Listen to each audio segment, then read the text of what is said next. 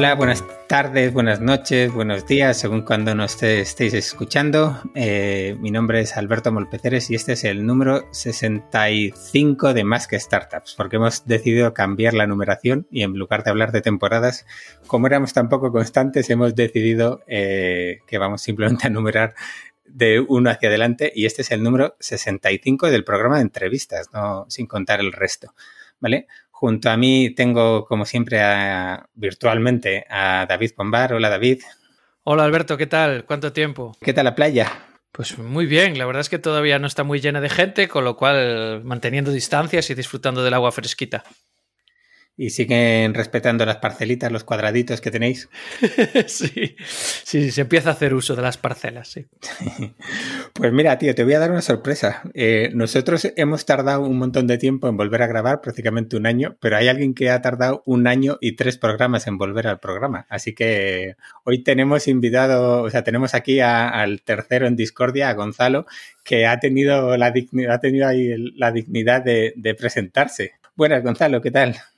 Muy bien, muy bien, me parece increíble que lo tengas contado por programas. Es decir, como has cambiado la numeración, ¿cuántos programas son? ¿O es una temporada y tres programas de la tercera temporada? ¿Cómo va? Bueno, pues la verdad, la verdad es que me ha costado, porque encima como grabamos sin publicar, me ha costado contar un poquito. Antes era casi como más fácil, pero este es el 65. Pues lo que hacemos es ponemos este antes, de los antes que nos, que nos han publicado, así he vuelto antes. Mola mucho más. ¡Qué morro! bueno, ¿qué tal? ¿Qué tal andas, Gonzalo? Bien, bien, bien, bien, bien, muy bien. Muy bien, todo controlado, es importante. ¿Cómo llevas el calor madrileño? Pues bien, con el aire acondicionado, que para mí es el mejor invento de los últimos siglos, sin problema. Es decir, ni la aspirina, ni la televisión, ni internet. es el aire acondicionado. Bueno, pues eh, encantados de que hayas vuelto, pero tú no eres el invitado del programa, lo siento mucho. Así que vamos a empezar con lo que, con lo que toca. Venga, a ver, Pombar, gánate tu sueldo y presenta al invitado. Bueno, pues como sabéis, eh, el nombre del programa es Más que Startups, con lo cual de vez en cuando, pues una vez al año así, invitamos a alguien que no es fundador de una startup, eh, ha pasado por el programa algún periodista, algún inversor profesional, y en esta vez pues tenemos eh, uno de esos venture capitalistas, por decirlo en castellano, inversor de capital riesgo, Samuel Gil, bienvenido. Hola, ¿qué tal? Muchas gracias por invitarme. Samuel, cuéntanos eh, quién es Samuel Gil y, a qué te dedicas ahora, qué estás haciendo. Genial. Eh, pues nada, yo soy el socio director de inversiones de, de Ventures, que es un fondo de, Venture Capital que estamos aquí en, Madrid y Barcelona y pues que intentamos eh, invertir en los, mejores emprendedores que montan compañías aquí en España principalmente. Anteriormente, pues he hecho otras cosas, pues eh, empecé siendo consultor tecnológico en, Accenture, ¿no? Que todo el mundo tiene un pasado. Eh, luego ya estuve en el lado más hardcore de, los mercados haciendo trading de, derivados, una experiencia que no, me gusta demasiado. Y es cuando un poco, pues eh, haciendo un MBA en IS, pues descubrí un poco el mundillo este del venture capital y cuando dije, joder, pues esto es aún un poco lo que, lo que más me interesa, lo que más me gusta, que es eh, la tecnología, la inversión en compañías, etcétera. Y es cuando pues intenté dar un salto a este mundo y bueno, pues tuve la, suficiente suerte como para que me dieran la primera oportunidad. Estuve en Faraday nueve meses trabajando y luego de nuevo otra vez volví a tener mucha suerte y se abrió una posición en, en JME y pues desde ahí, desde hace unos seis años aproximadamente que, que, estoy por ahí dando guerra, divirtiéndome muchísimo, aprendiendo muchísimo de, sobre todo de, los emprendedores con los que tengo la suerte de, trabajar e intentando un poquito también pues, compartir lo que, lo que voy aprendiendo pues, con el resto del ecosistema. Me imagino que la respuesta depende de, de, en qué momento, ¿no? Pero Venture Capital, amigo o enemigo de un fundador, de los fundadores.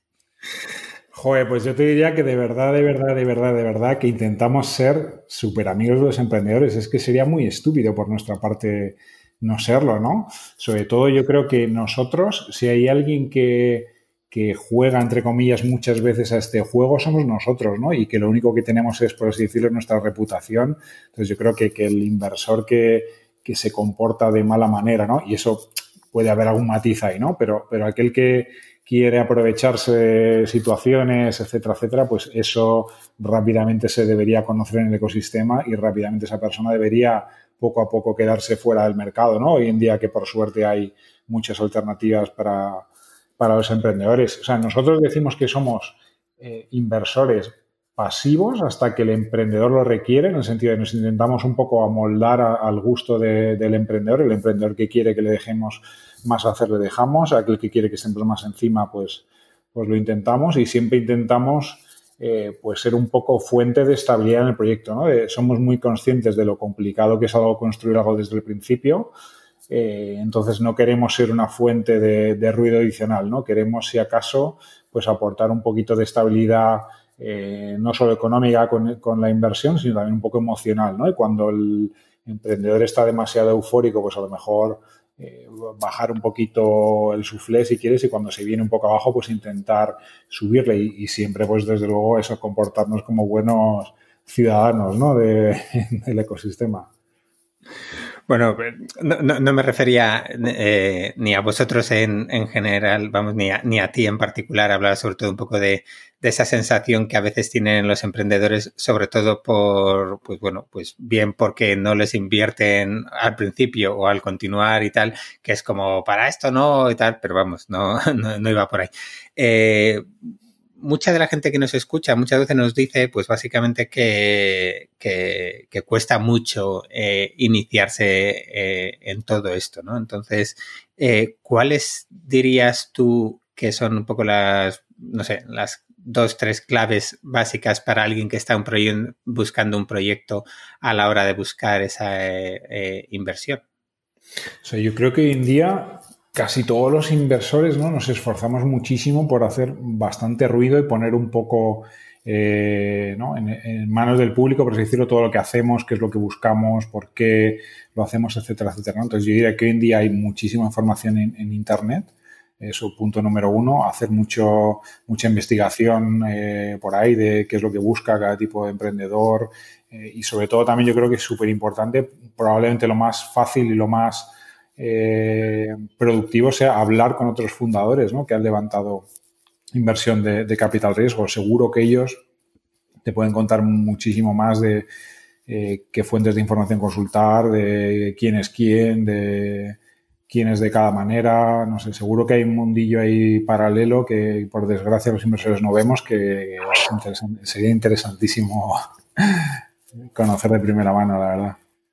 Bueno, pues yo no te puedo contar lo que se cuenta, pero te puedo decir que al menos de ti se habla bien. Eso sí te puedo decir. Vamos a, ya, además, no sé, has pasado ya por todos los podcasts que, o por muchos de los podcasts que hay por ahí. Entonces, bueno, vamos a intentar dejar hoy eh, anécdotas que hay siempre, o, si llegamos al final como eh, los famosos eh, errores y, ese antiportfolio y demás, vamos a intentar buscar eso, ayudar a, gente un poquito que, está empezando a que eh, empiece a entender conceptos que, a nosotros nos, nos, parecen tan normales, ¿no?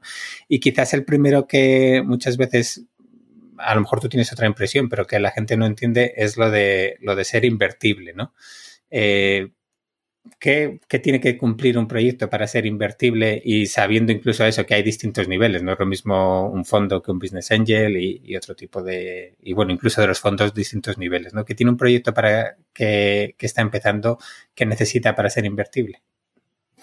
Es súper buena pregunta y yo diría que esa es la, la principal razón muchas veces por la que decimos que no a compañías a las que hemos dedicado un cierto tiempo a analizar es esa, ¿no? Que es que, oye, después de realizar el análisis, nos damos cuenta de que esa compañía, y muchísimas veces nos equivocamos, ¿eh? es lo primero. Lo primero, mm, considerar que esto es una mera opinión, pero eh, es un poco que pensamos que esa compañía no tiene el potencial de adquirir un cierto tamaño en, los plazos que, nosotros requerimos, ¿vale? Y luego, luego me gustaría hacer ahí también un inciso. Entonces, el otro día justo además escribí un, post al respecto, ¿no? De básicamente eh, una manera muy sencilla de, para un emprendedor de darse cuenta de si es invertible por un, por un capital riesgo o no es, oye, tú infórmate de cuál es el tamaño del fondo desde el que está invirtiendo ese inversor, ¿vale? Y multiplícalo por, por 5 o por 10 veces, ¿vale? Más o menos eso es el tamaño del exit que ese, emprende, que ese inversor perdón, eh, está buscando, ¿vale? Si tienes un fondo de 50 millones, pues así, grosso modo, ese inversor está buscando compañías que pueda vender por entre 250 y 500 millones, ¿vale? La matemática es súper sencilla. nosotros tomamos siempre posiciones minoritarias en las compañías, algo así como entre el 10 y el 15% más o menos en el momento de la entrada, los que entran más tarde quizás un poquito más, tirando hacia el 20, y con un poco de suerte mantenemos esa posición hasta el momento de la salida, ¿vale? Entonces, por eso te decía, si tenemos un 10% de una compañía que se vende por 500 millones, pues eso nos retorna una vez el fondo, ¿vale? Que es un poco nuestro propósito. ¿Por qué es nuestro propósito? Porque damos por descontado que la mayor parte de las compañías en las que invirtamos nos vamos a equivocar, ¿vale? Vamos a acabar perdiendo todo el dinero o a recuperar una parte muy pequeñita de él. Entonces, cada vez que acertemos, tenemos que acertar a lo grande, ¿vale? Esto tampoco significa necesariamente que luego todas las compañías obviamente vayan, vayan a terminar allí, ¿no? De hecho, pues muy poquitas compañías en un fondo acabarán siendo lo que llamamos en el argot un, fan maker, ¿vale? Una compañía que te vuelve el fondo entero. Pues con un poco de suerte, si lo haces muy bien, tendrás una, dos, eh, súper excepcionalmente tres, ¿vale? Muchas otras acabarán siendo buenos exits, pero no, no necesariamente alcanzan ese tamaño. Pero sí que está un poquito demostrado, la historia demuestra que los mejores fondos o los fondos que, han dado el rendimiento que se espera de ellos lo han hecho apostando por este tipo de compañías, ¿no? Muy ambiciosas y de muchísimo riesgo, que lo más probable es que no salga. Pero eh, hay muchos ifs ahí eh, concatenados, ¿no? Eh, si se alinean muchas condiciones favorables, pues puede ser que ocurra que, esa compañía se venda por, una suma súper importante. ¿no? Entonces, eso es un poco la, principal pregunta que nos hacemos los inversores cuando miramos una compañía, es eso, es, oye, ¿esta compañía tiene el potencial de convertirse en una de estas compañías que yo busco? Entonces, que sea así, y obviamente eso no es sencillo, ¿no? Entonces, rascando un poco más todavía, pues ahí es donde miramos los famosos temas ¿no? de la escalabilidad, etcétera. ¿no? Hay, compañías que por su propio modelo de negocio, su crecimiento está muy restringido, si quieres, ¿no? o requiere sumas importantísimas de dinero, o, tiene restricciones físicas. ¿no? Entonces, cualquier cosa que sea eh, una restricción al, crecimiento de la compañía, por así decirlo, la hace un poquito menos invertible.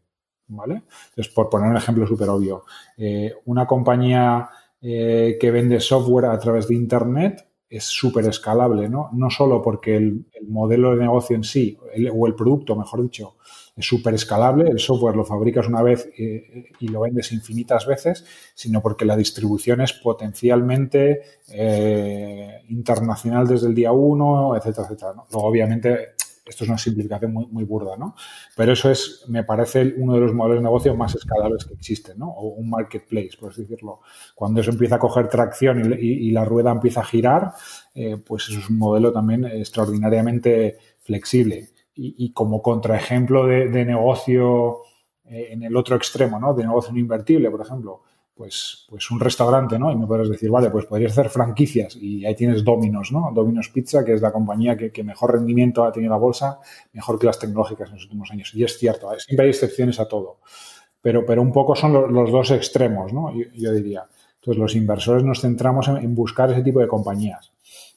Luego aquí, el, matiz que te quería hacer, y perdón que me estoy enrollando bastante en esta pregunta, pero me parece importante, es, oye, estos, estos cabrones de los inversores me están imponiendo a mí eh, su modelo de negocio, ¿no? De ellos me van a forzar a crecer a lo loco, eh, imprudentemente, me van a empujar eh, contra la pared para que esto estalle, ¿no? En muchos casos puede ser que sea así, ¿vale? Pero es importante también darse cuenta que las compañías en las que nosotros invertimos, muchas veces el imperativo estratégico que tienen es ese crecimiento súper rápido, ¿vale? Porque como vosotros bien sabéis, en el mundo de, volviendo al ejemplo antes, en el mundo del software, todo es copiable, todo es imitable, etcétera. Entonces, las compañías que empiezan algo nuevo están en una pelea enorme por establecerse como, el, como el player ganador de ese mercado, ¿no? Porque al final lo dicho, si tú con un producto software puedes llegar a cualquier parte del mundo y todo es copiable, ¿no? ¿Cómo ganas ese juego? Pues ese juego lo ganas estableciendo una serie de ventajas competitivas, ¿vale? Muchas de ellas se derivan de ser el primer player que llegue a tener un cierto tamaño. No a ser el primero en el mercado, ¿no? que eso es una falsa ventaja competitiva muchas veces, ¿no? el famoso first to market, eso es, eh, todos tenemos ejemplos en la cabeza, ¿no? de, oye, pues Yahoo, luego le sobrepasó Google, MySpace, luego le, sobrepasó Facebook. El ser el primero en un mercado eh, no te garantiza su dominancia. Sin embargo, pues el, ser el primero que llega a un cierto tamaño en, un determinado mercado, pues es lo que a veces te, permite asentarte como, como, el player dominante y tener una especie de monopolio por, por muchísimos años, ¿no?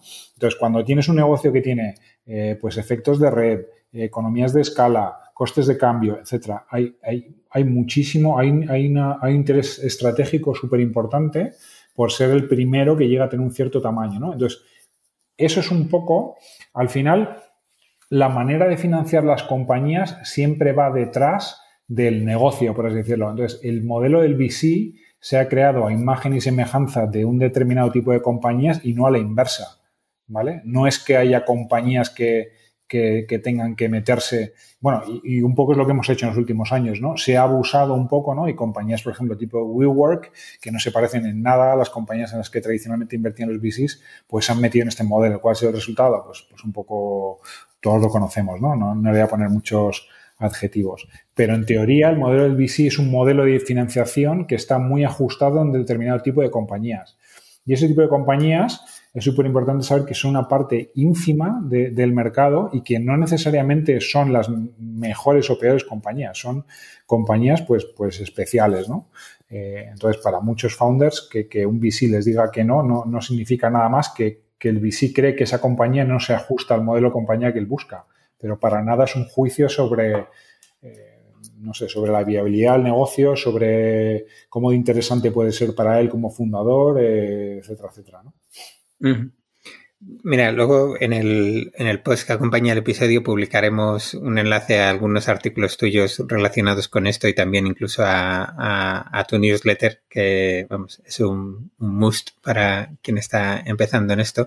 Pero nosotros, o sea, poco como dices también cuando nos preguntan muchas veces lo que hemos dicho al final es que lo que la gente tiene que entender es que eh, vuestro trabajo básicamente es que eh, el dinero que os han dado, hacerlo crecer y que tenéis que buscar los negocios donde eso sea posible, ¿no? No es una cuestión simplemente de, que el negocio no os, guste, sino que no os va a permitir realizar vuestro trabajo. Eso es. También, ahí también veo una pequeña diferencia ahí, es cuando nosotros invertimos en compañías en fases muy iniciales, ¿vale? En las cuales, eh, y con eso me refiero a compañías casi pre-seed, pre-producto a lo mejor, ¿no? Que también hacemos alguna inversión ahí. Pues en esas fases más exploratorias, por decirlo, pues no les aplicamos el modelo VC con todas las condiciones, reglas, etcétera, ¿no? Sino que somos mucho más flexibles en el sentido de que sabemos que pues que la compañía está en ese momento, ¿no? De que todavía no está muy claro de si, de si le conviene o no le conviene por ese, por ese modelo, ¿no? Y, es algo que también hacemos. Eh, solo por comentar, ya que has comentado, por ejemplo, eso, pues no, el, eh, la escalabilidad del software, vosotros dentro de JME Ventures habéis hecho alguna inversión a negocio más, no sé, físico, por llamarlo de alguna manera. Eh, ¿Qué tal ha ido? Pues hay de todo, ¿no? Como, como siempre, por ejemplo, pues una compañía que es eminentemente de servicios, por ejemplo, como era originalmente Ironhack, pues una compañía que va maravillosamente bien, ¿no? Eh, ahora, fíjate, con, el tema de COVID, pues les ha dado un empujón bastante grande para meter además eh, una componente online también a los, a los cursos que hacían y es algo que les puede venir bien. Eh, hemos hecho también, como tú muy bien decías, por ejemplo, en el fondo uno invertimos en World Sensing, que es una compañía que desarrolla sensores para para monitorización de infraestructura. La compañía está yendo fenomenal. Eh, ¿Qué más hemos hecho? Bueno, PLD Space, ¿no? que es bastante así llamativa, pues una compañía que está desarrollando un lanzador de, microsatélites, por ejemplo, ¿no? En esa eh, todavía queda muchísimo por hacer, pero vamos, desde luego, desde el punto de vista técnico, pues la compañía solventa un montón de, de, o ha sobrepasado un montón de, hitos, ¿no? Y luego, pues otras que, desde luego no han ido tan bien, ¿no? En su día, pero prefiero casi no. No me parece educado, no sé, respetuoso, por así decirlo, hablar de las compañías que, no han ido tan bien. Vale, vale. De hecho, iba a preguntar por una en concreto, pero. No, puedes preguntar, ¿eh? Si es. Pregunta, no, no, no, además le, tengo mucho cariño especial. También pasó por el programa por aquí, eh, fue por Muro. Bueno, ahí están, están en la pelea, ¿no? Es una compañía en esta corriente de las, de las marcas nativas digitales, ¿no? que, empezó con, mucha fuerza y que alguna de las hipótesis quizás que había en su día, pues, pues parece que no se están validando, ¿no? O bueno, mejor dicho, parece que es casi todas las marcas están convergiendo a tener también una componente offline, parece que eso era el, era el consenso, entonces justo cuando Muro apostó un poco por ir más por, por, esa estrategia, pues ha venido el tema del COVID, ¿no? Lo cual, obviamente, teniendo tiendas físicas, pues no, no les ha venido especialmente bien. Pero bueno, somos muy. Tenemos mucha fe en el sentido de que alrededor de su producto, ¿no? Pues han creado una comunidad de gente realmente fiel y, gente realmente fanática, ¿no? Que desde nuestro punto de vista, pues son las cosas más, más valiosas, ¿no? Que puede crear una, una marca. Entonces, bueno, pues Sí, no, yo reconozco que cuando vi antaño la noticia, ¿no? Me, me sorprendió, pero como tú dices, es una, una, marca que para quien no lo conozca, pues bueno, hace sobre todo, bueno, zapatos, mochilas, todo tipo así. Y, vamos, yo, padres de, de, compañeros de mi hijo del cole son súper fans, tienen como 10 pares, eh, están medio locos con, con la marca y, vamos, no era nada en contra de la marca, sino sobre todo por eso un poco, eh, quizás saber, eh, por, más que nada eso, cierta curiosidad porque como digo, me llamó mucho la atención cuando, cuando vi la noticia, ¿no?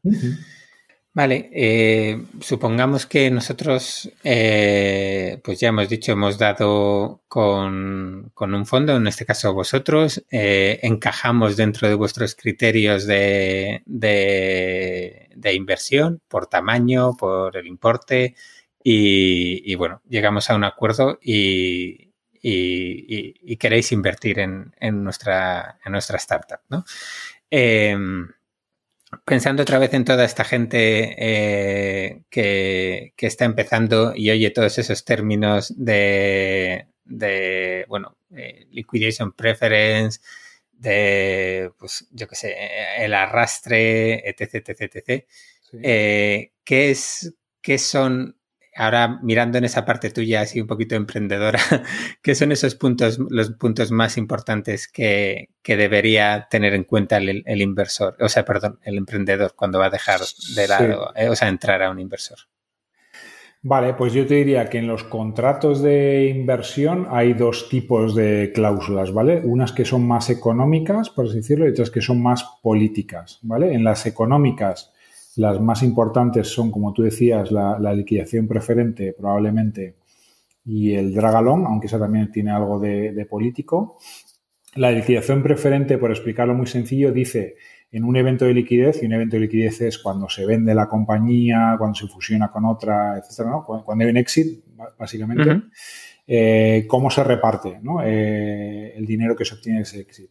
Entonces, la liquidación preferente estándar que pese a que algún afamado inversor español eh, lo niegue, está en el 100% de los contratos de, de VC, es la liquidación preferente, es liquidación preferente 1X sin participación, que significa que en el momento de la venta el inversor tiene derecho a percibir o el importe, el, que sea mayor, lo que invirtió o lo que le tocaría pro rata de la compañía, ¿vale? Si yo metí eh, un millón en una compañía y tengo un 10%, ¿vale? Si la compañía se vendiera por una valoración superior a 10, siempre me convendría ir por el camino de la prorrata, ¿no? Si se vende por 20, pues el 10% de 20 sería 2 millones, yo me llevaría 2 millones, ¿vale? Sin embargo, si la compañía se vende por un precio inferior a 10 millones, siempre me convendría ir por el camino de liquidación preferente y siempre obtendría ese millón, ¿vale? Entonces, esto que así que a priori, eh, pues suena eh, no sé si llamarlo abusivo o algo así por parte del inversor, tiene una, razón de ser, ¿vale? Es gracias a comprar ese seguro que yo estoy comprando ante los escenarios de que la compañía vaya mal, estoy dispuesto a pagarte por la compañía un precio más alto del que, del que te pagaría si no lo tuviera, ¿vale? Entonces, gracias a eso vas a poder levantar las rondas de capital que necesites y te vas a acabar diluyendo mucho menos, ¿vale? Aquí lo que jugamos es a un juego en el que si todo sale bien, para el emprendedor al final le va a haber salido mejor la cosa. Si sale mal, es probable que le salga peor, ¿vale? Estás jugando un poco ahí en el, en el filo de la navaja. Eh, ese es uno de ellos, la equación preferente, el, más importante y nunca aceptar, eh, o, sería fuera de mercado, ¿no? ¿no? voy a decir nada muy drástico porque, oye, cada situación es muy diferente y hay situaciones muy especiales, etcétera, etcétera. Pero por, norma general, eh, liquidación preferente 1X, estándar de mercado, yo lo aceptaría en el 100% de los casos. Más allá de eso, me lo pensaría muy mucho, consultaría con alguien o lo miraría muy bien o sería un red flag bastante grande de, por parte del inversor. Eh, luego, en temas políticos, ¿vale? Eh, os voy a explicar un poco el racional. O sea, nosotros, los inversores de capital riesgo, como, como decíamos al principio, tomamos posiciones súper minoritarias en la compañía. Tomamos posiciones minoritarias en compañías privadas, es decir, de, cuyas acciones no cotizan. Entonces, ser un minoritario en una compañía que no cotiza significa estar literalmente vendido a quien tiene el control de la compañía, ¿vale? Entonces, lo que buscamos con ese tipo de cláusulas es un poco hacer más digerible eh, poder eh, hacer ese tipo de inversiones. ¿no? Entonces, lo que queremos es tener una representación o un poder político muy superior a lo que nos correspondería, por así decirlo, por nuestra participación en el capital. ¿Vale?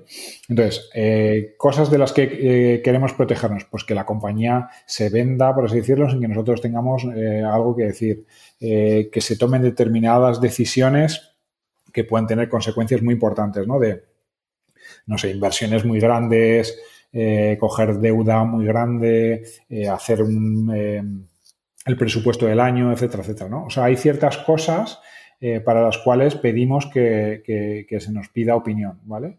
Y una cosa que sí que me gustaría resaltar ahí es que una cosa es que se te pida opinión y otra cosa es que tengamos derecho de vetar las cosas unilateralmente.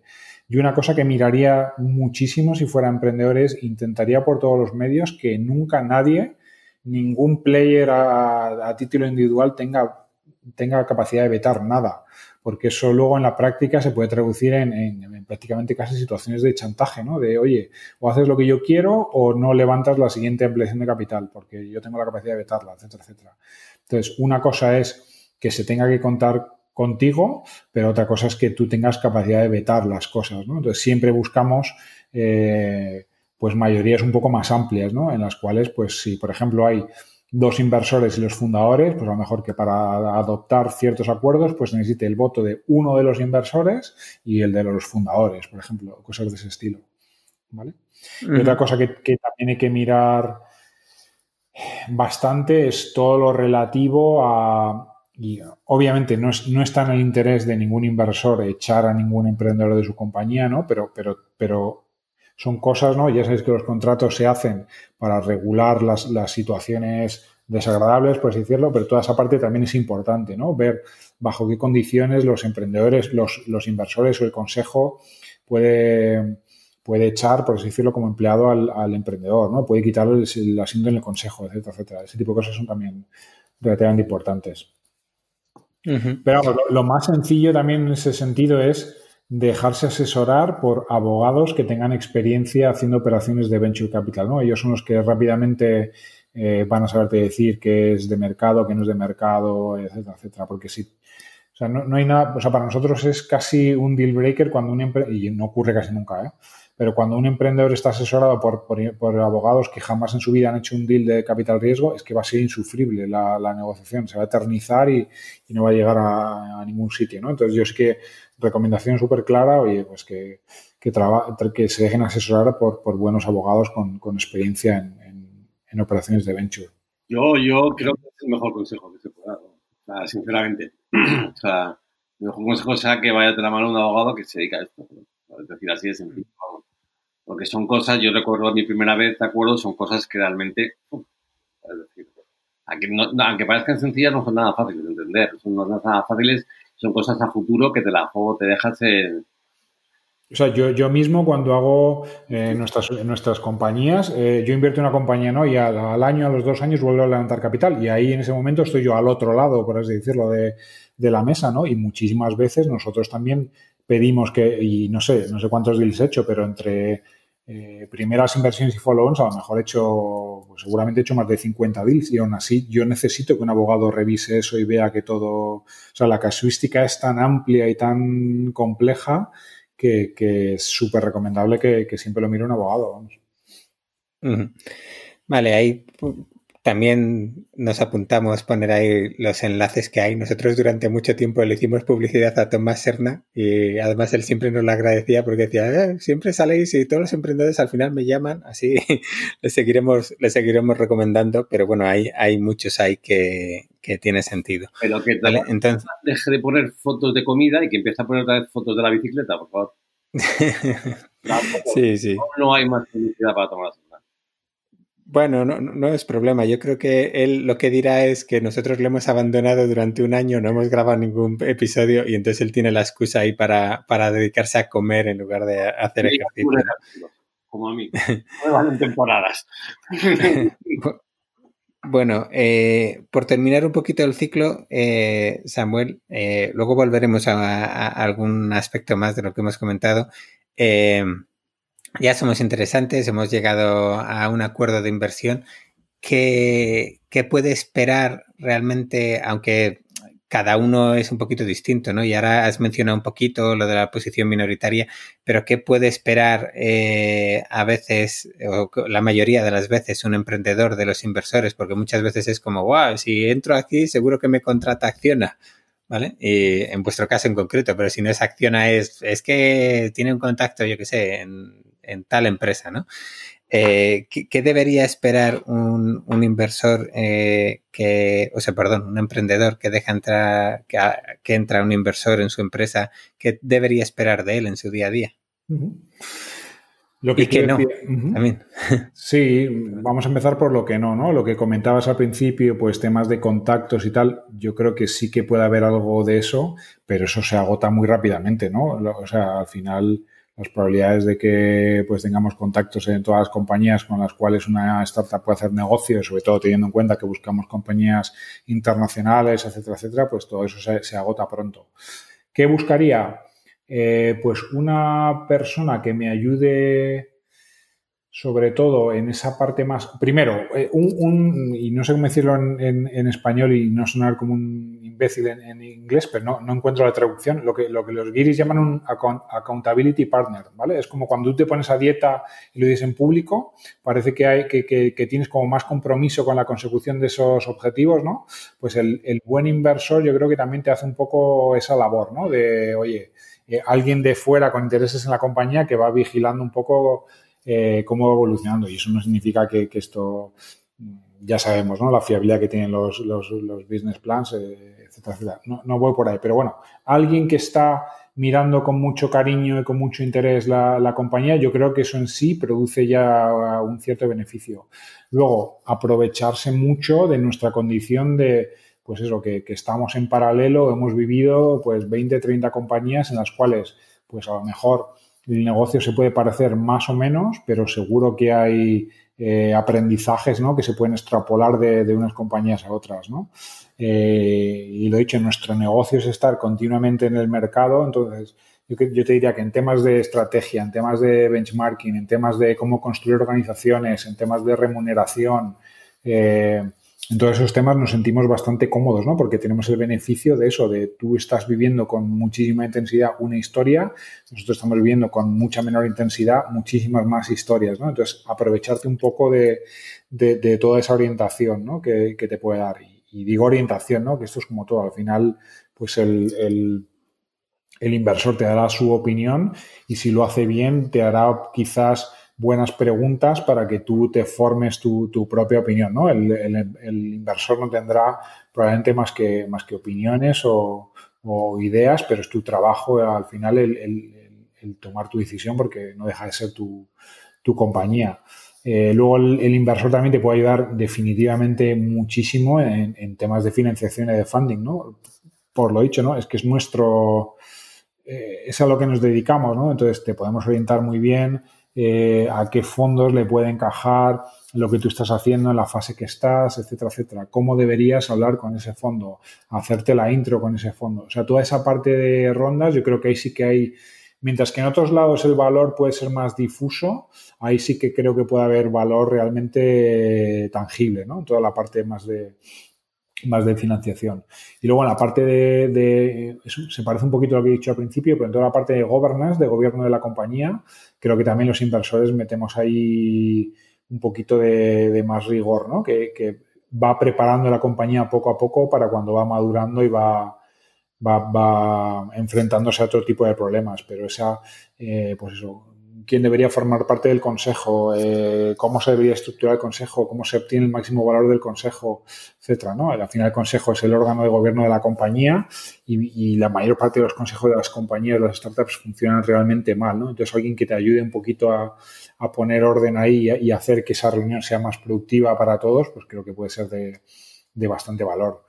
Y luego con otro tipo de temas, pues bueno, ya es más anecdótico, ¿no? Lo que decíamos antes de contactos, pues, pues sí, pero pero no, no creo que de eso se pueda hacer un, gran tema, ¿no? Y luego, por supuesto, hay inversores con, enfoques muy diferentes, ¿no? Pues sobre todo en Estados Unidos con fondos grandes que han creado este tipo, de lo que ellos suelen llamar plataforma, ¿no? Pues que tienen gente eh, dedicada pues a determinadas funciones, ¿no? Y es a marketing, recursos humanos, etcétera, etcétera, ¿no? Que te pueden, que te pueden ayudar, bueno, con, con opiniones ahí diferentes, ¿no? Sobre lo interesante del modelo, ¿no?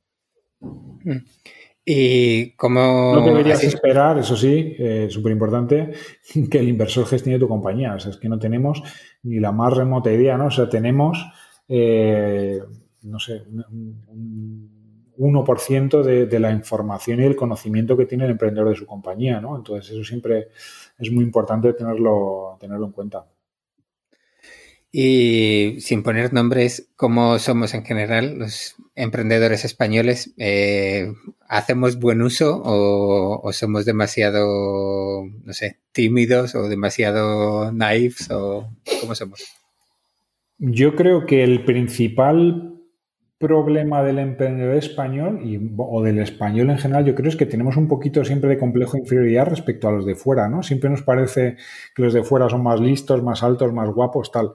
Eh, eso se te quita rapidísimamente cuando en cuanto has trabajado en otro país, estudiado en otro país, tal, te das cuenta que somos eh, exactamente iguales o mejores en unas cosas y peores en otras, ¿no?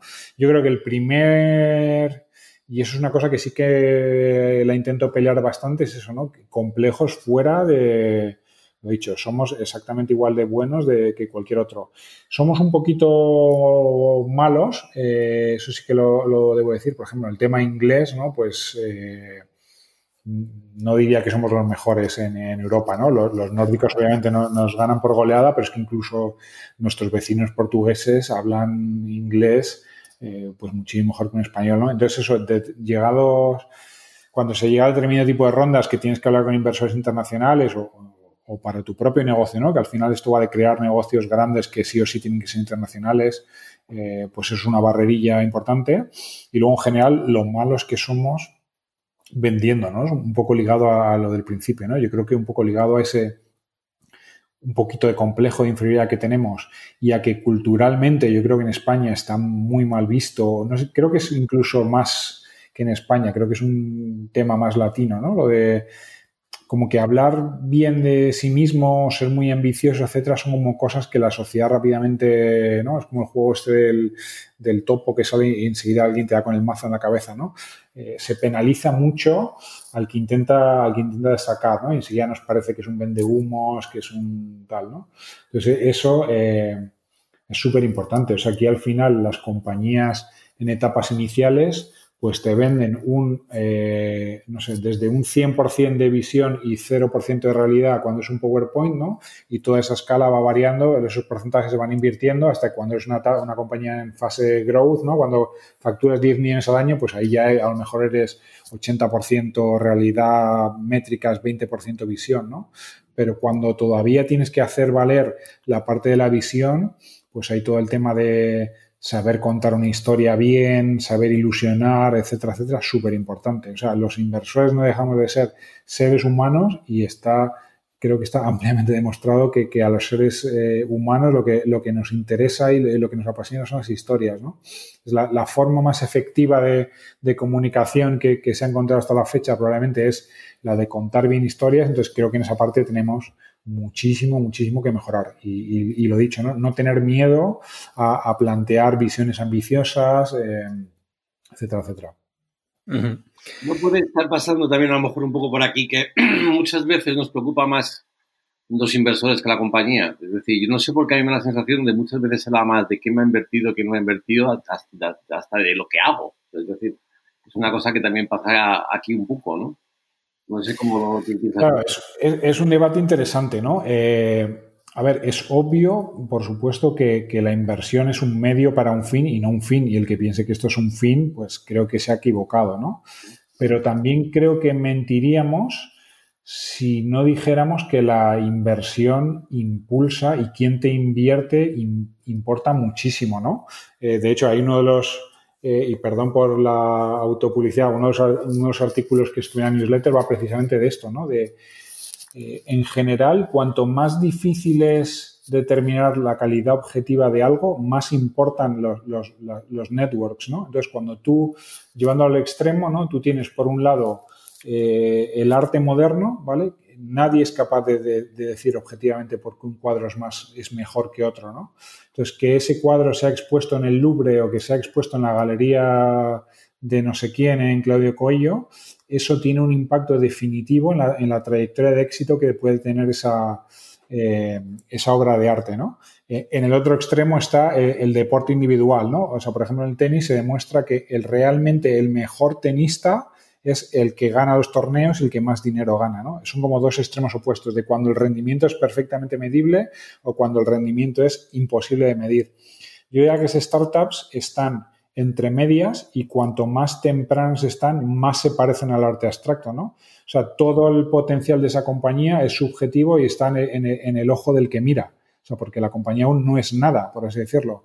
Entonces, que eh, yo, creo que el que niegue que, que te invierta Sequoia, Andreessen, Benchmark, te pone en, otra liga que, te invierta otro tipo de fondo, creo que no está tampoco diciendo la verdad, ¿no? Entonces, es un, volviendo a tu pregunta original, obviamente lo importante es el negocio, los clientes, tal, y cuanta menos inversión requieras, eh, mucho mejor. También, volviendo a lo que decíamos inicialmente, hay determinados tipos de modelo de negocio que requieren inversión de, venture capital para poder consolidarse como, para poder tener una opción a consolidarse como un ganador en un mercado.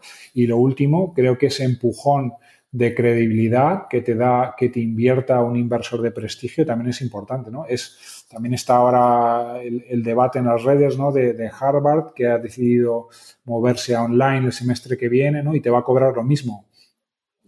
Ahí está un poco en, juicio, es, oye, la señal de poner en tu currículum que eres un graduado de Harvard, ¿cuánto vale eso, no?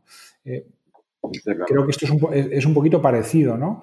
Eh, quizás no es tanto eh, lo que vayas a aprender en Harvard, sino el haber pasado el filtro de que te admitan en Harvard es, es una señal importante, ¿no? Y, y, como determinar el rendimiento, cuando vas a contratar a un chaval recién titulado, determinar su rendimiento es bastante complicado, lo que haces es basarte en señales, en credenciales, etcétera, ¿no? Pues, pues con las startups es un poquito lo mismo.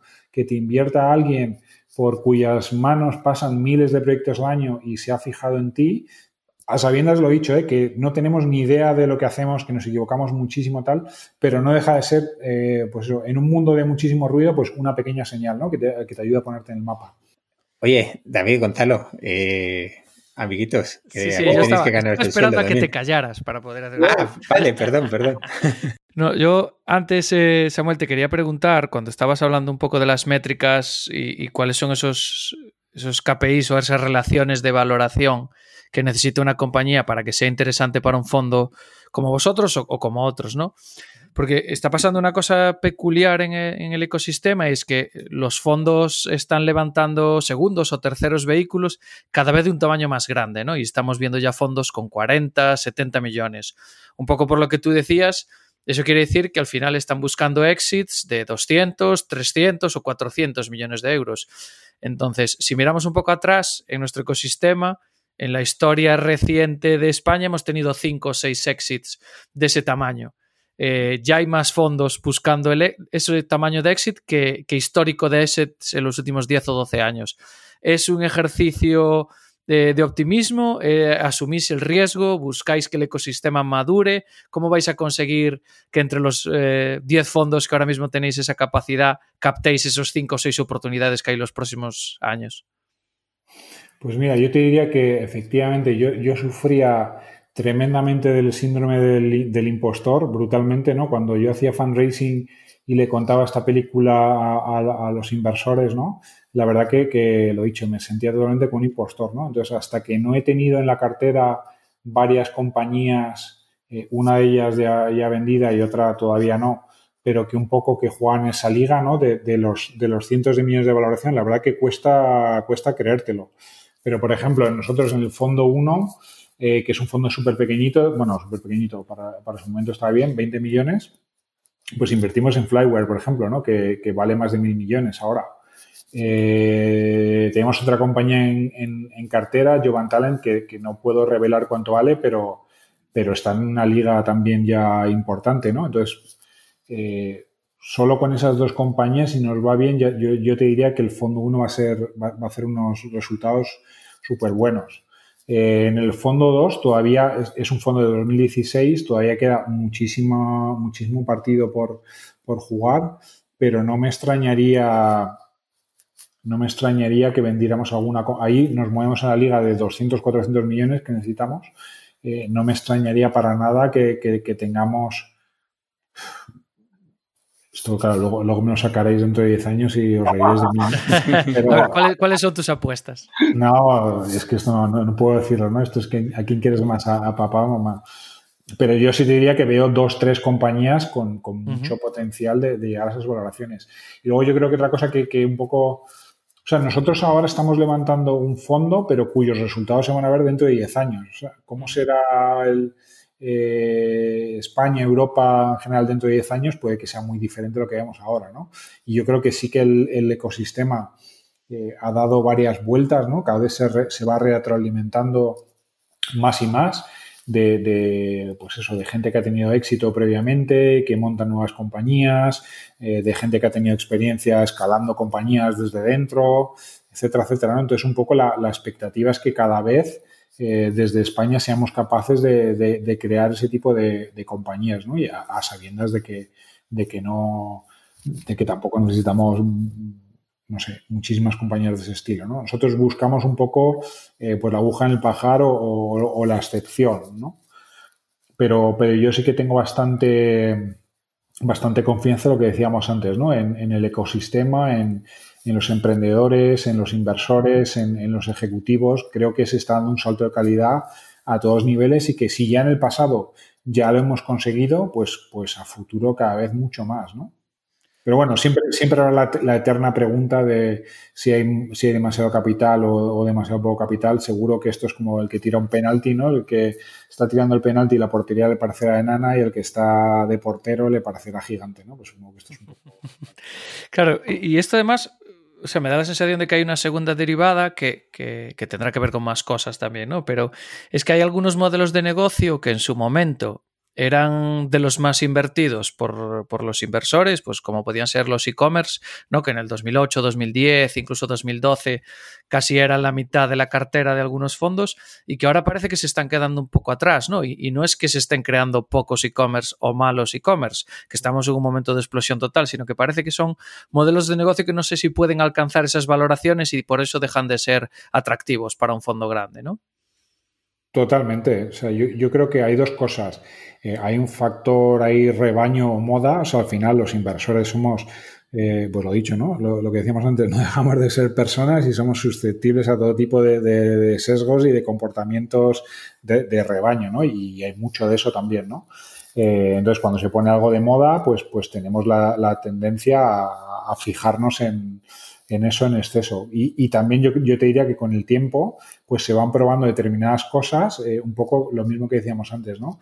Pues las marcas nativas digitales, pues hace, no sé, cinco años, pues parecían súper atractivas, ¿no? Y salían los Warby Parkers, los Bonobos, los, no sé, un montón de compañías. Eh, pero luego con el tiempo, pues, pues han demostrado que ciertas hipótesis de ese modelo pues no se han cumplido, ¿no? O que no se ajustan, como decíamos, a, este modelo. Entonces, con el tiempo se, se, va aprendiendo también, ¿no? Y vas refinando un poco eh, el modelo. Pero sí, es indudable, es indudable que, hay modas y que hay todo ese tipo de comportamientos. Yo tengo una pregunta para David. A ver, ¿tú cuántos años tienes en 2008? Si no eres mayor de edad chaval. ¿Qué preguntas es esa? Lo era, lo era. no te creas. Bueno, perdona, te lo digo. Desde el 2008, ¿qué tenías? 15, 12, cabrón. A ver, a ver. Alguno más. Acabó. Tan, tan, joven no es David, Ah, ¿vale? Tan joven no es David.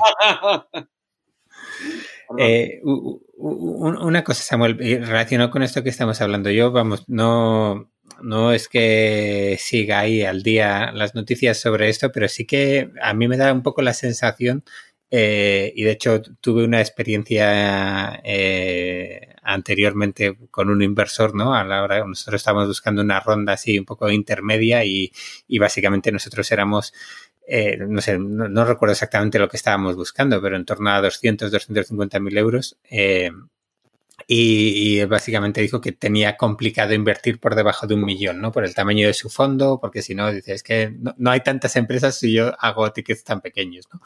Eh, no queda, nos está quedando por ahí, y, y, a lo mejor ya te digo, a lo mejor sí existe y no lo sé, eh, nos está quedando sin, por decirlo de alguna forma, clase media de, de inversores el, el, ecosistema. O sea, hay mucho, sí que es cierto, hay mucho business angel, hay mucho eh, en ese rango de, no sé, 100.000, 200.000, pero en ese rango que queda de 200.000 a un millón, ¿hay todavía mercado de gente invirtiendo? O sea, o... Yo te diría que definitivamente sí. O sea, nosotros hacemos todo el espectro de, nosotros invertimos tan poco como 100.000 euros o hasta 3 millones en la primera inversión y, todo entre medias, por, así decirlo, ¿no? Hacemos desde pre-seed a, hasta series A, más o menos. Eh, y como nosotros, te diría que, que seguro hay, hay, más fondos, ¿no? Que, que Fund seguro, que tiene una estrategia yo creo que bastante similar a la nuestra. Y luego hay otros fondos que tradicionalmente yo creo que hacen más, eh, pues esas etapas iniciales. Seguro que me dejo un montón y, y no quiero que se me cabreen, pero yo que sé, Big Sur, Lánzame, Lanai, eh, no sé, un montón de gente ahí en ese uh -huh. segmento, yo creo que haciendo las cosas bastante bien. Uh -huh.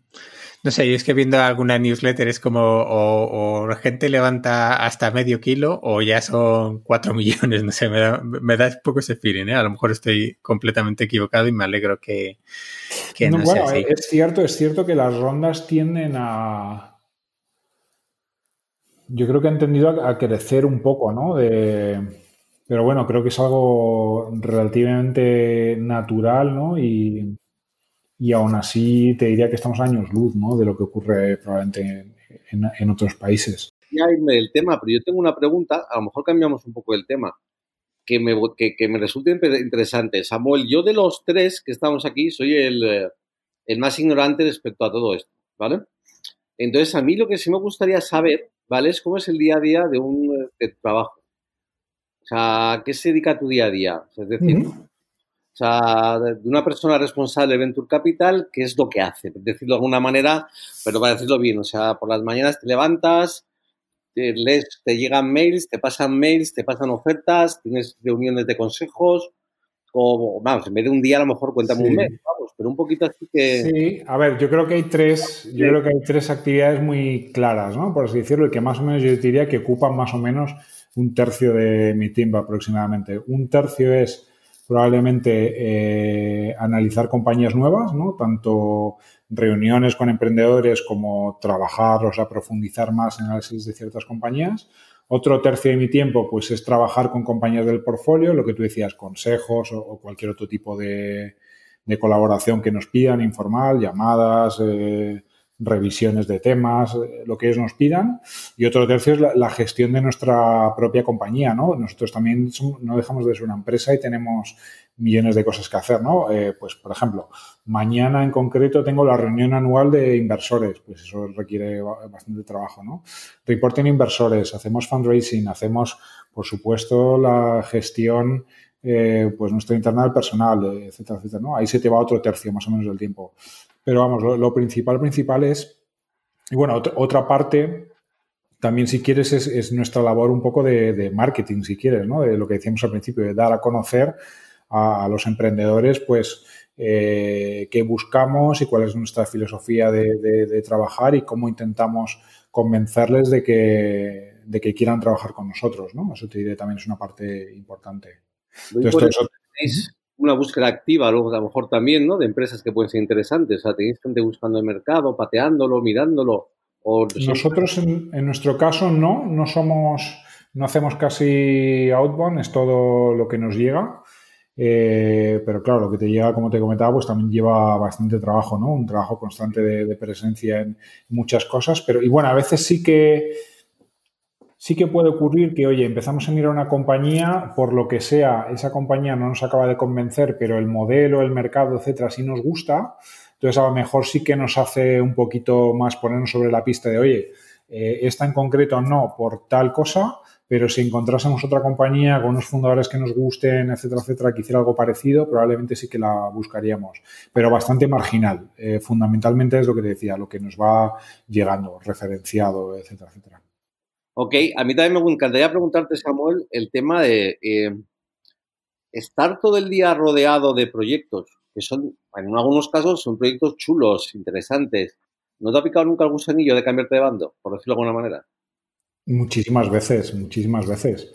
Yo mi esperanza de todo esto que estoy haciendo es, solo una coartada para que en algún momento alguno de los emprendedores eh, en los que he invertido, sobre todo en la siguiente, en la siguiente aventura, me, reclamen a filas. Eso sería...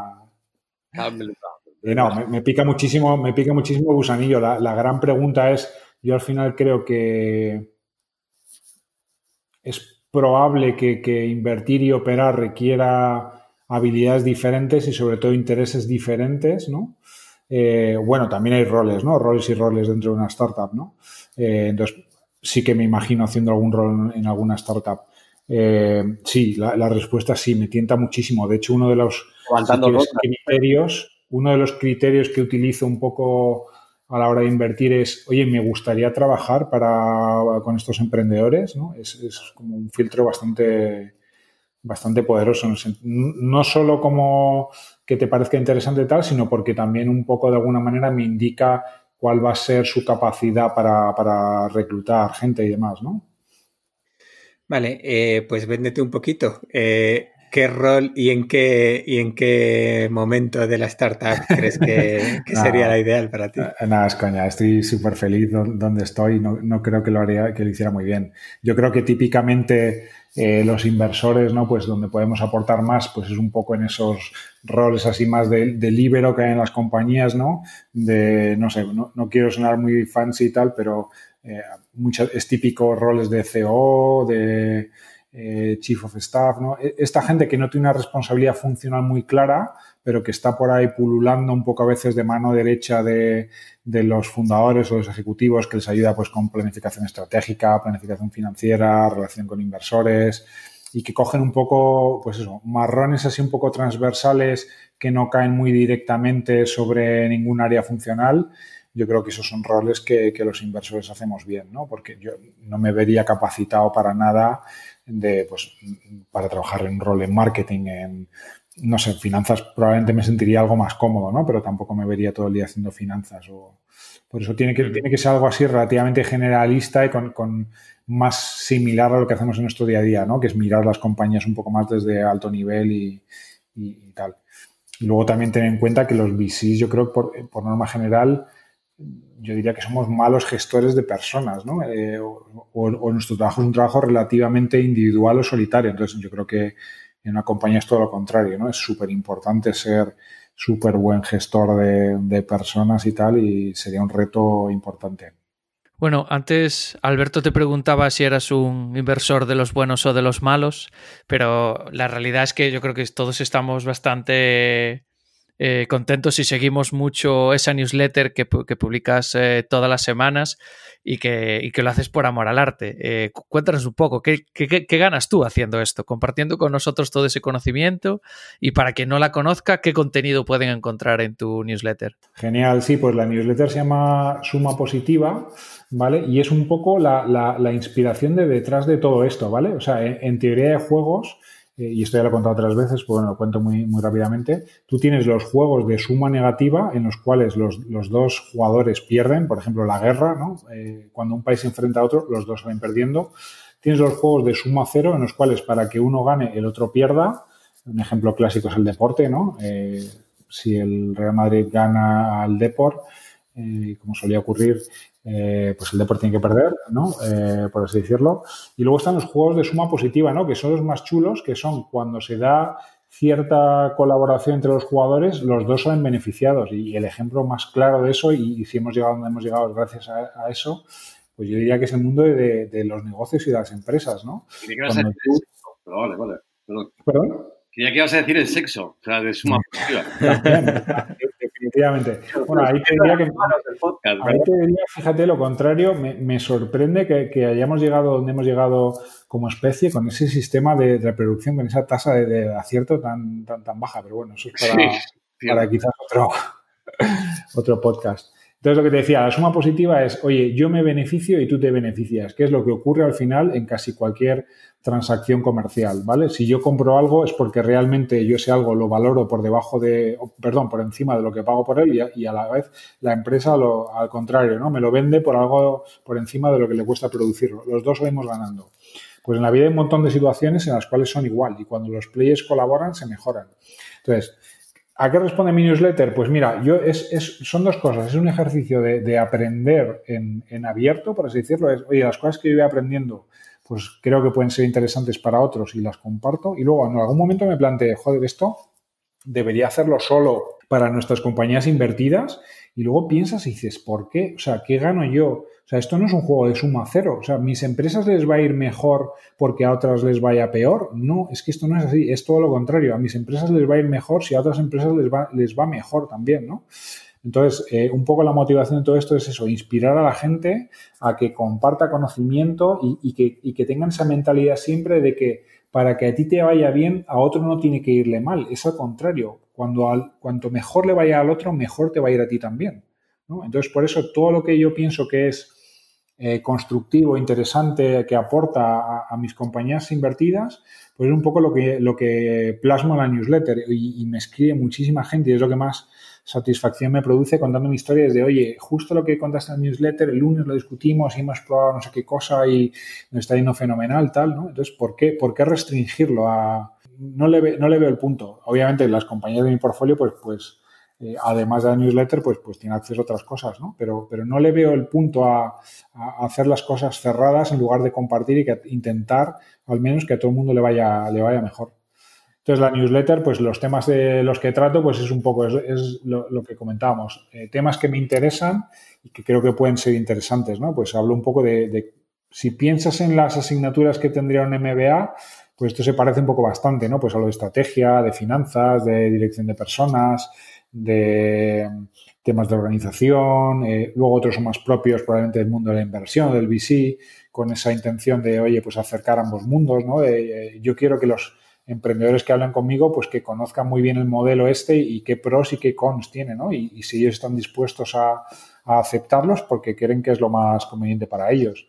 Eh, entonces, un poquito la, temática de la newsletter y la, y la inspiración. Pues a ver si tenemos suerte y los políticos pasan por ahí. Esta parte de suma positiva también la empiezan a, pensar entre hay, una idea que me, que, me obsesiona, que justo eh, se, se, ha hablado un poco en Twitter últimamente con ella, es que la gente no, no, no entiende de dónde viene la, la, riqueza, por así decirlo. No, no, entienden que crear valor es algo que está en la mano de cualquiera y que es liberador pensar que cualquiera puede hacer, o sea, esto es tan simple como, como el, logotipo de, de, Y Combinator, ¿no? Lo de make, make something people want, es que es eso la, esencia de todo. Si tú haces algo que, ayude a los demás de alguna manera, que alguien lo quiera, eso es, un acto de creación de valor y por eso si lo haces medio bien, eh, te van a recompensar por ello, ¿no? Mientras que la gente eh, piensa que, la riqueza, el valor es algo etéreo, que está ahí, que, es fijo, que es algo que no se sabe cómo es y que es el gobierno el que lo administra, ¿no? El que el, gobierno, eh, pues a sus afines, si gana la derecha, pues lo reparte entre los empresarios y gana a la izquierda, lo reparte entre los trabajadores, pero no se dan cuenta de que, de que todos podemos jugar a ese juego, ¿no? Y que hoy en día, gracias a Internet, una de las cosas que más me motiva a trabajar en, en Internet y en tecnología es eso, ¿no? Es lo de que estamos dando armas para que cualquier persona mm, aprenda de cualquier cosa y que si tiene el más mínimo talento de, cualquier cosa lo pueda monetizar, eh, etcétera, etcétera. Entonces, me interesa muchísimo que la gente tenga ese concepto, ¿no? De, crear valor para los demás. Es que cuando yo a mi hija de, dos años le explico qué es trabajar, digo, mira, yo cuando trabajo, trabajar es ayudar a otras personas, ¿no? Y, mucha gente que me han oído eh, hacer esa explicación a mi hija como que se han asombrado, ¿no? La, la, gente no lo entiende, la gente piensa que trabajar es ir a un sitio donde haces algo desagradable,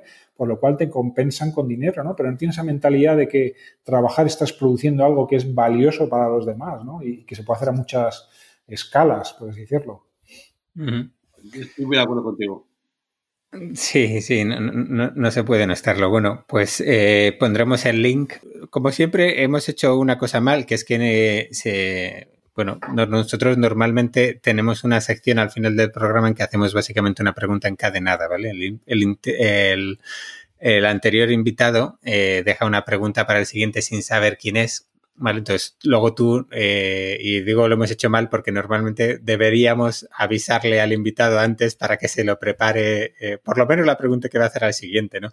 Eh, bueno, no lo hemos hecho, tienes 30 segundos para ir pensándolo, pero de mientras te vamos a hacer la pregunta que te hizo el anterior invitado sin saber que, eras tú quien venía, que era Fernando Prieto de Gato Salvaje Studios, un, un equipo, o sea, un estudio de desarrollo de videojuegos.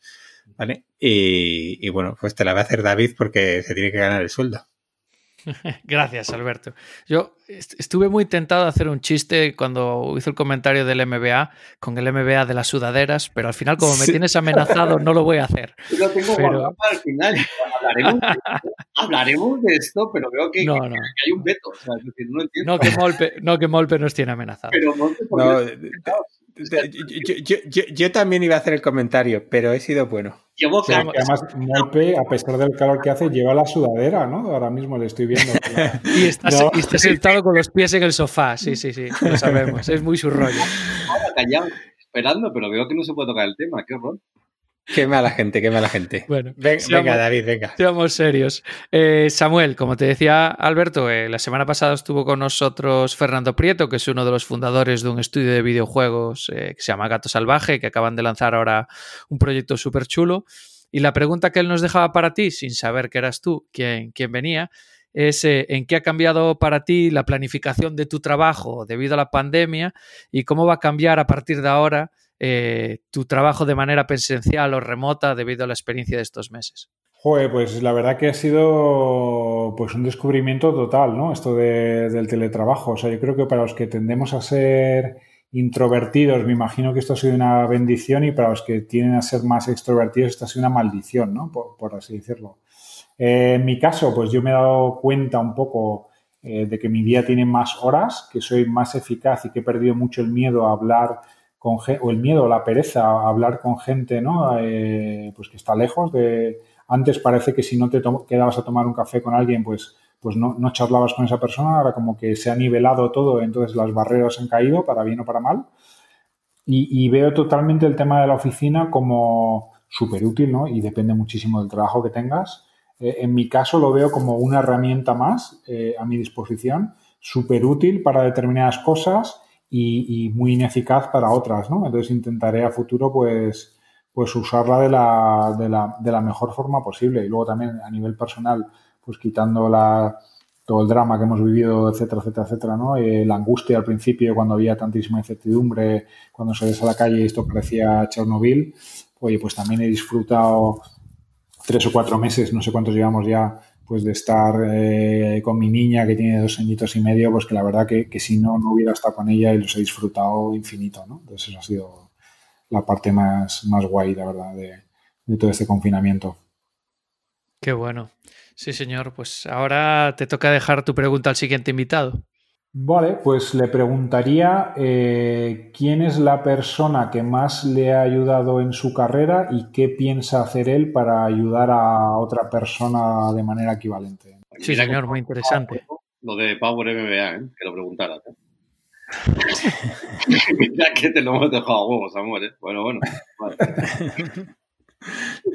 bueno. Eh, mira, pues esta, esta pregunta sí que se la vamos a tener que, decir antes al invitado para que se la piense para que se la piense un poquito. ¿Sabías tú? Yo, eh, eh, Pues en general yo creo que a lo largo de mi carrera hay mucha gente que, que ha dado que ha confiado en mí, ¿no? Que, que, ha puesto su nombre, su prestigio, su dinero un poco a... Eh, me los ha prestado un poquito, si quieres, ¿no? Entonces, eternamente agradecido a toda esa gente que, que ha hecho apuestas eh, fuertes por mí. Eh, y un poco, pues, más que personas concretas, pues, pues un poco lo, lo, que comentábamos antes, ¿no? Intento un poco infundir esa manera de hacer las cosas a, todas las personas con las que trato, tanto en el equipo, meterles mucho esa mentalidad en la cabeza, a los emprendedores con los que trabajo y, al ecosistema en general, ¿no? ¿no? lo focalizo tanto en una persona, pero bueno, eh, sí que eso de eh, si alguien te ha subido, te, ha mandado el ascensor para arriba, pues no, te olvides tú de, de, enviarlo para abajo, ¿no? Para que, para que otros puedan subir. Muy bien, pues eh, muy buena pregunta, además muy relacionado con lo que hemos hablado de la newsletter y demás. También es un poco la, la motivación por la que empezamos en, en, su día hace ya casi cuatro años este podcast y, y y bueno, yo creo que en general, yo, ¿no crees que la mayoría del mundo emprendedor es muy así de compartir? Que todo el mundo está 100%, dispuesto a ayudar. 100%. O sea, el mundo este, o sea, de verdad, somos unos privilegiados de vivir en este reducto, ¿no? En esta aldea gala de... No sé, no sé si me atrevo a llamarlo meritocracia, porque la meritocracia en el fondo no existe, ¿no? Pero sí que un poco de meritocracia, de talento, de ilusión, de lucha, de emociones, de tal, ¿no? Comparado eso con eh, el corporate bullshit, ¿no? Que, que probablemente, ¿no? Que yo he vivido, seguro que vosotros también en, en otras etapas profesionales, que de verdad esto es un, un, privilegio y es que de verdad todo el mundo con el que trabajo es que está focalizado en, en, en de verdad intentar mejorar un poquito, por, por poquito que sea, ¿no? El, lo que tocan y eso de verdad que es súper energizante y, y, lo que más me, me, me encanta, ¿no? De ese trabajo. Uh -huh. Pues eh, a no ser que Gonzalo y David digan lo contrario, Samuel, eh, lo vamos a dejar aquí. Te, vamos a, te agradecemos mucho este tiempo que, que has pasado con, con nosotros. Y, y, bueno, pues eh, muchas gracias y, y, hasta pronto a todos. Muchísimas gracias. Gracias. Encantado de conocerte. Igualmente. Hasta luego.